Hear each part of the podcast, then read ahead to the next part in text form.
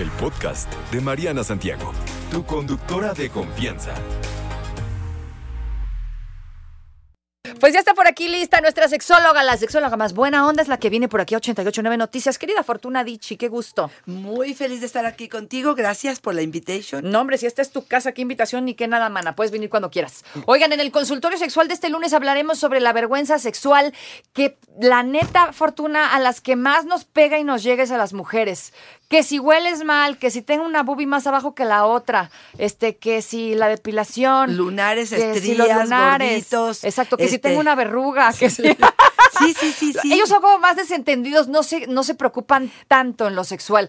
Pero hablando de esto, el tema de hoy es ese justo, vergüenza sexual. Todas las cosas que nos atoran, que no nos permiten enfocarnos en ese bonito momento. Fíjate, empezando por decirte que hace algunos años a los genitales femeninos se le llamaba pudendos, que quiere decir en latín para avergonzarnos. Neta. Neta. Entonces, bueno, pues pareciera que seguimos promoviendo de alguna manera Sí. estos estándares o de belleza o de eh, moral que de pronto imperan en la sociedad y que creemos que son parte de lo que nosotros tenemos que seguir promoviendo. La vergüenza da cuando sabes que estás incumpliendo una norma social, cuando tenemos desaprobación de los demás. Es una emoción relacionada, por supuesto, con la moral. Desaprobación por los de- eh, o sea, de- desaprobación que viene de los demás, pero que empieza en uno.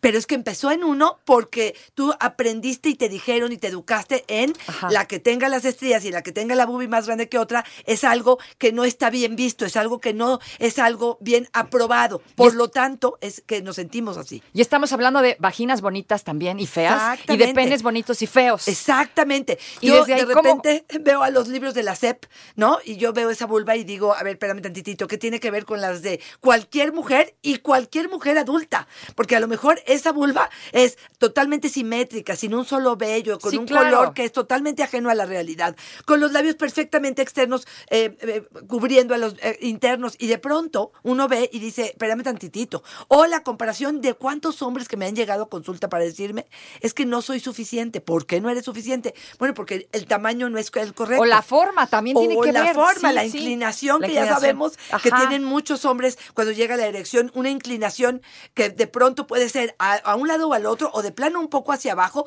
o hasta los que se van para arriba. Y yo digo, bueno, espérame tantito.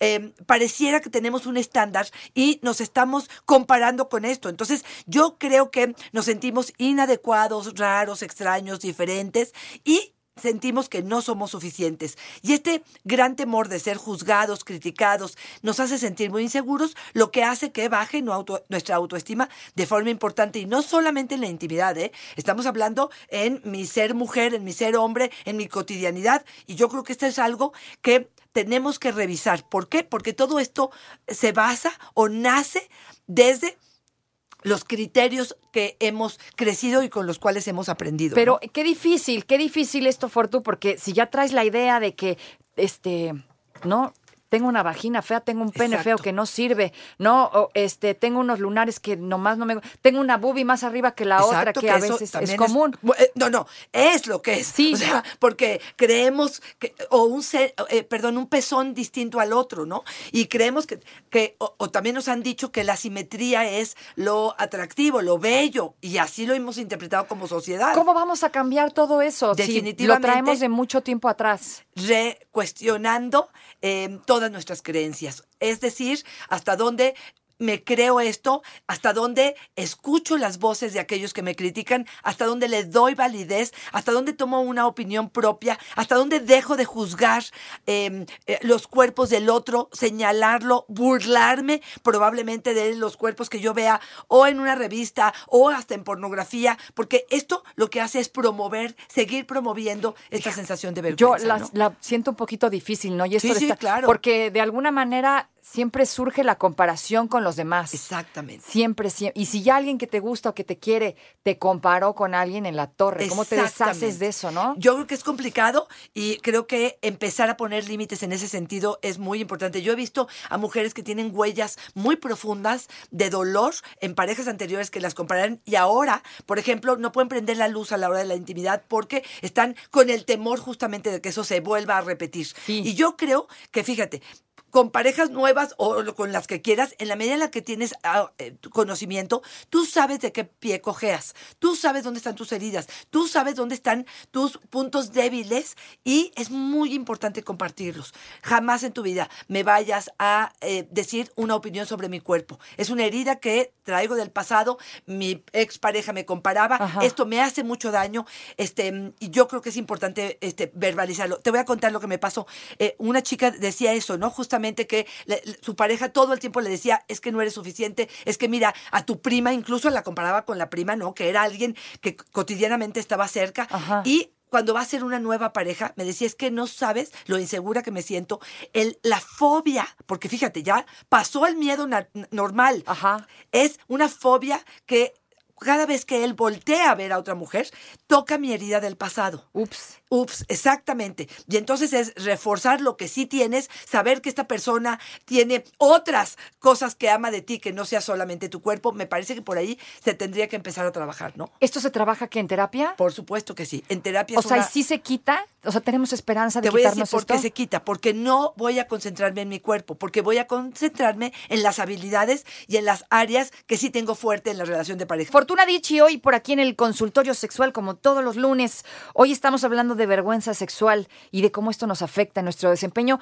no nada más sexual, no, sino en nuestro andar por la vida, en relacionarnos con, con la gente. Por eso es importante eh, ponerle mucha atención, dejar de lado las comparaciones que te decía, ¿no? Esto es muy común, no estar opinando ni criticando los cuerpos ajenos y menos de una manera negativa. Exacto. ¿De qué manera haces un comentario sobre el cuerpo de la otra persona de manera respetuosa? Será difícil, ¿no? Será difícil. Yo digo que si no tienes algo positivo que aportar, no aportes nada. Porque si tu comentario va a ir a que de verdad esa persona se va a meter a dieta o va a hacer algo que sea, se va a hacer una cirugía estética o algo así, pero si no, ¿de qué me sirve tu comentario? ¿Qué hago Claro. con ello? ¿no? Entonces, yo creo que es eh, eh, entender que, como bien lo decías tú en el corte, si no te gusto como soy, si no quieres... Es que es eso, ¿no? Es eso, cuando te comparan tanto con alguien más, hombre o mujer, no importa, cuando te comparan, es mu- muy fácil que empieces a dudar de ti, ¿no?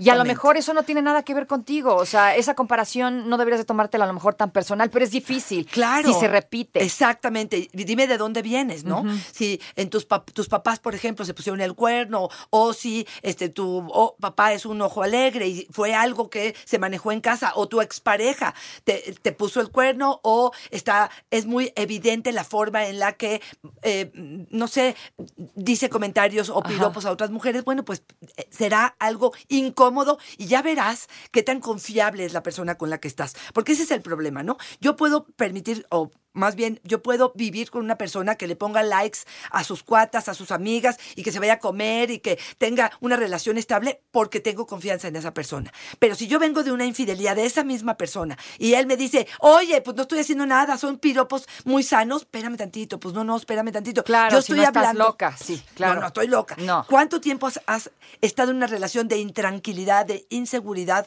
Eh, no es que estoy loca, pero es que cada actitud tuya que haces, lo que me hace es eh, realmente despertar los celos en mí, ¿no? Esta sensación de incomodidad, de no ser suficiente ante tus ojos. Porque recuerden que finalmente la vergüenza pertenece a la familia del miedo.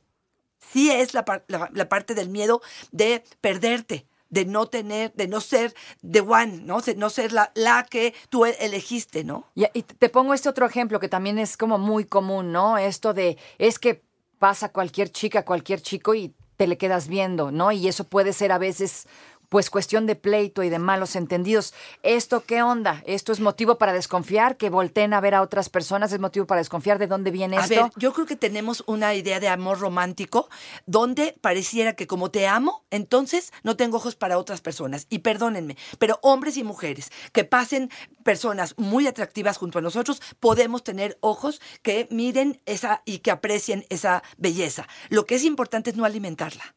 Lo que es importante es que ahí se detenga, ¿no? Que no sea yo de los que estoy constantemente, nada más pongo un like, sino que además piropeo y además se me van los ojos y a lo mejor hasta te hago un comentario como, híjole, qué buenísima está esa. No, espérame tantitito, ya te pasaste. O sea, Ajá. una cosa es que te guste, que a mí también yo aprecio la belleza, yo me doy cuenta de eso, y la otra es que de ahí continúe con una cuestión como coqueta que estás abriendo puertas Claro. hacia cosas que pudieran eh, malinterpretarse eh, eh, eh, y generarme esa inseguridad, ¿no? Es lo que te iba a decir. Esto puede, puede causar inseguridad en el otro, pero puede estar fundamentada en algo que hizo la persona o puede venir de ti. Tal vez tú lo traes. Exacto. Es tuyo. Puede ser que venga del pasado, de relaciones anteriores, de inseguridad que yo haya creado. Puede ser que no me sienta segura en la relación de pareja porque me escondes cosas, Ajá. porque te cacho en mentiras, porque Mil todo el tiempo estás ocultando, porque eh, tienes otro celular, porque vete a saber, tienes un perfil que no es el tuyo, pero pues ya te caché con eso. Me parece que ese tipo de cosas no es que esté loca, es que tú has hecho esas cosas que me hacen sentirme insegura. O loco, y ¿eh? ojo, ¿eh? En una relación sí tenemos que tener confianza. Es imposible no, no vivir con celos y no vivir con comparaciones y sentirme a gusto en una relación cuando hay desconfianza. Exactamente, eh, hacer sentir al otro cómodo con su cuerpo, cómoda con su cuerpo. Por supuesto. También es un trabajo de pareja, ¿no? Así es. Definitivamente. Empezando por uno, porque sí me gustaría decirte, ¿cómo venzo esa vergüenza? Empieza con un trabajo personal ¿Qué de se hace? aceptación, de em, eh, aceptación de nuestro deseo sin juicio. Se- aceptar quién soy y cómo vivo y en lo que pienso y en lo que deseo me parece eh, nadie es perfecto y aquí es importante mencionarlo Claro. establecer confianza en la pareja la comunicación importantísimo y desarrollar técnicas eróticas que me den fuerza, ¿no? Saber que soy buen, a lo mejor soy pésima o no tengo el cuerpo perfecto, pero con mis manos soy mágica y yo ya sé. Exacto, buscar algún talento que tengas de otra manera. Es que no la verdad es que tampoco no hay cuerpos perfectos. No, claro que no no, existen, por honestamente. supuesto que no.